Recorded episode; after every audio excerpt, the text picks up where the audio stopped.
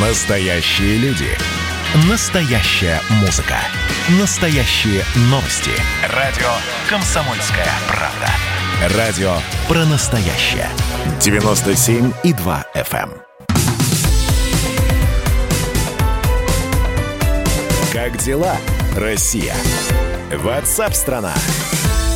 Всем доброго дня, приветствую наших радиослушателей. В студии с вами я, Елена Фонина. Ну и понятно, что все мы сейчас, знаете, в таком э, нервном напряжении находимся, в ожидании того, что же будет дальше, как будут развиваться события с коронавирусом, ловим абсолютно каждый сигнал властей. И вот, в частности, мэр столичный Сергей Собянин заявил, что мы видим, как активно загружаются наши больницы.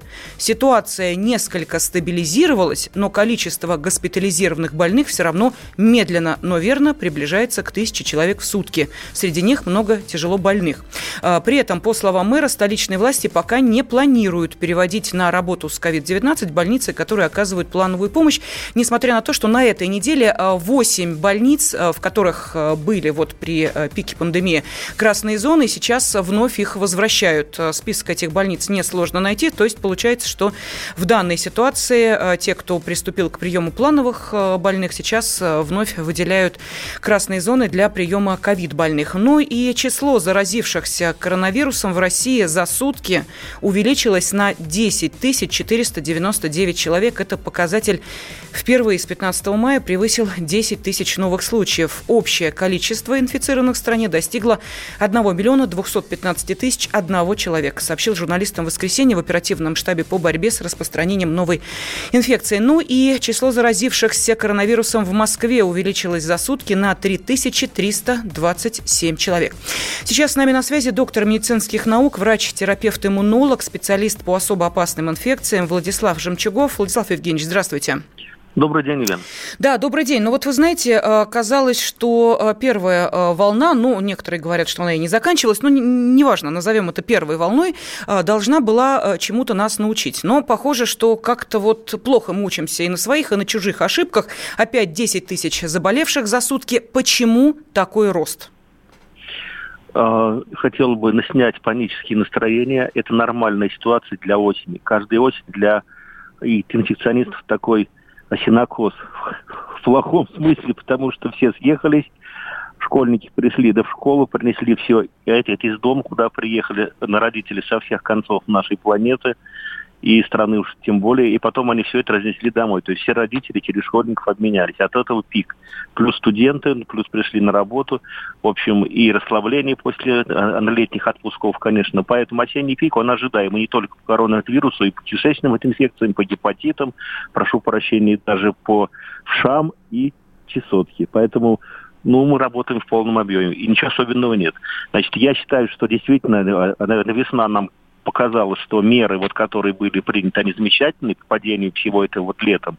Это как раз вот результат всей этой весенней большой доработы. И теперь надо просто опять нажать чуть-чуть на тормоза, то есть ну, вернуться к некоторым мероприятиям, которые срежут пик нарастания количества вот зараженных, чтобы никому не было, ну, не было оч- очередей в реанимацию, прошу прощения, идти на кладбище тоже. Владислав Я- Евгеньевич, ну, в- вы э, наверняка, вот как представитель медицинского сообщества, э, знакомы с э, письмом бельгийских медиков, которое было опубликовано э, не так давно. Ну да.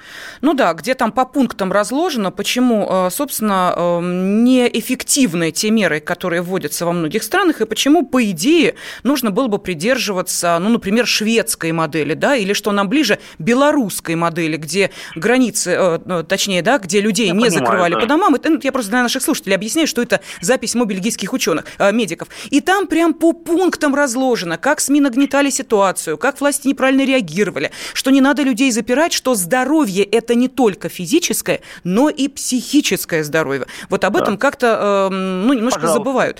Поэтому Пожалуйста. вот вопрос следующий, да, если мы сейчас говорим о том, что рост идет, и, э, слава богу, там власти как-то, ну, очень чутко реагируют на то, чтобы все-таки этот баланс соблюдать, не перегнут ли опять палку, что вызовет уже, ну, просто, э, простите, у людей э, не понимание, а отторжение той же самой, например, самоизоляции. Вы, вы понимаете, бельгийские медики очень сильно не авторитет. С тех пор, как я участвовал в расследовании кишечной, этой инфекции кишечной палочки в Германии, когда жгли огурцы. Это был полный идиотизм и демонстрация деградации эпидемиологии. Но в Германии, это, в общем, это смешно. Они не специалисты. Я, я ответственно заявляю, готов об этом с ними поговорить и доказать им, почему. Значит, конечно, эта изоляция, это не тот карантин, который был при допустим, Чингисхане, когда чумные города выжигали напрочь совсем, кто там есть, да, вот это идеал карантина, и он такой есть. Есть идеал карантина советского периода, когда была холера, если кто помнит, или оспа в Москве была, думаю, не, не все даже там знали об этом, когда войска, автоматчики и все такое прочее. Вот это карантин муха не пролетит. Сейчас власти мягко увещевают, чтобы снизить пик напряженности. Для чего? Чтобы, не, повторюсь, не, не создавать очередей в реанимациях, чтобы всем хватило аппаратуры, лекарств, всего.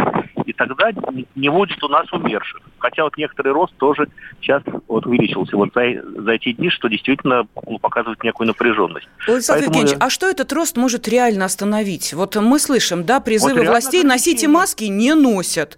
Мы слышим призывы властей носят. сидите дома не сидят люди в возрасте старше 65 а лет. Тогда придется ввести жесткие ограничения вот со, э, со штрафами и другими наказаниями. Потому что это, понимаете, государственная безопасность. Тут никуда не денешься, потому что если начнется а, рост погибших, это, в общем-то, снесет любое правительство. Я пояснил про шведскую и белорусскую да, модель.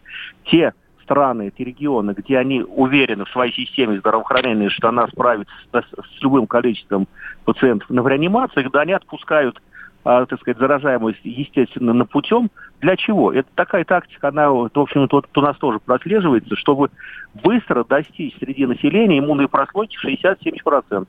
То есть быстрее заразятся, быстрее это мы достигнем окончания пандемии. Она кончится реально и натурально, естественным путем, когда до количества зараженных вот достигнет, начнет падать заболеваемость от 60% к 80% полностью пандемия прекратится.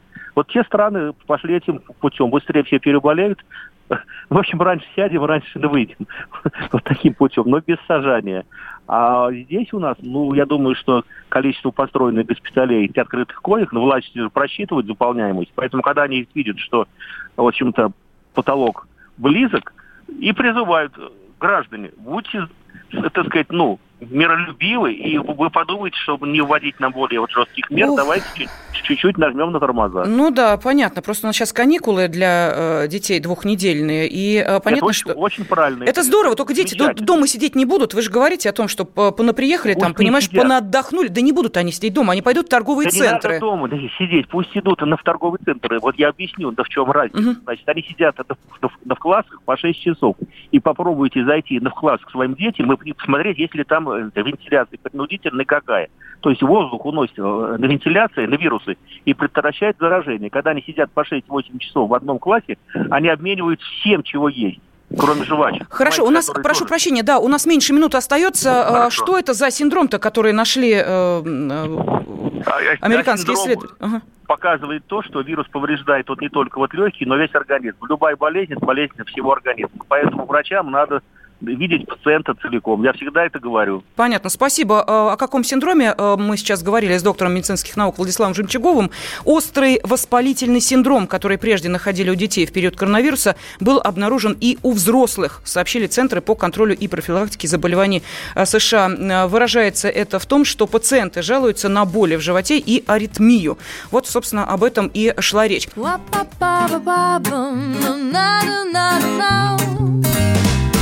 Звонок будильника с утра и ночи след простыл. Мой поезд далеко ушел, корабль мой уплыл. Сложу все мысли в чемодан, накину взглядом дом. И пусть не все понятно, мне уверен точно. Я иду на запад, я иду в закат. Если ты со мною, буду очень рад. За спиною горы впереди моя Я твой верный компас. Ты моя земля Ты моя земля. Ла-лай Ла-лай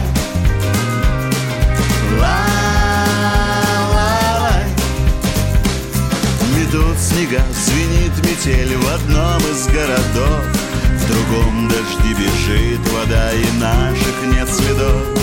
И каждый раз, сто раз подряд услышать про любовь Потом в ожидании тепла я повторяю. Я иду на запад, я иду в закат. Если ты со мной, буду очень рад. За спиной горы, впереди моря. Я твой верный компас, ты моя земля